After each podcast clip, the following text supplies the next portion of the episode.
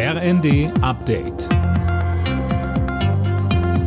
Stündlich neu. Auf den Punkt informiert. Ich bin Nanju Kuhlmann. Guten Abend.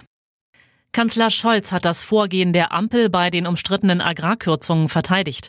Man habe sich die Argumente der Landwirte zu Herzen genommen und einen guten Kompromiss gefunden, so Scholz in einer Videobotschaft. Die Bauern fordern weiter eine komplette Rücknahme der Kürzungen. Für Montag ist eine Großdemo in Berlin geplant. Scholz rief zu Maß und Mitte bei den Protesten auf. Aufrufe zu Gewalt und persönliche Bedrohung haben in unserer Demokratie nichts verloren. Galgen sind keine Argumente, politische Gegner sind keine Vollpfosten. Das gilt im virtuellen Raum genauso wie auf den Straßen, in den Städten und auf dem Land.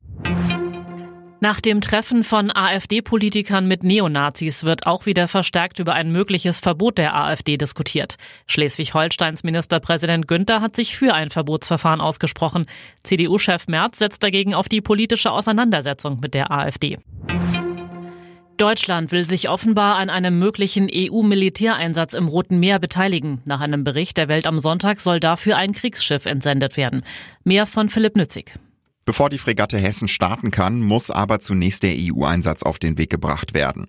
Die Beratungen dazu sollen dem Bericht zufolge kommende Woche starten. Ziel der Mission ist es, den Schiffsverkehr im Roten Meer zu sichern. Islamistische Houthi-Rebellen hatten dort zuletzt immer wieder Handelsschiffe angegriffen.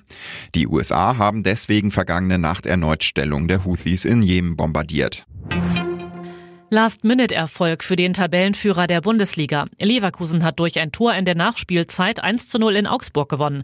Damit bleiben die Leverkusener in der Tabelle vier Punkte vor München. Außerdem spielten Leipzig-Frankfurt 0 zu 1, Freiburg-Union Berlin 0 zu 0, Mainz-Wolfsburg 1 zu 1 und Köln-Heidenheim auch 1 zu 1. Alle Nachrichten auf rnd.de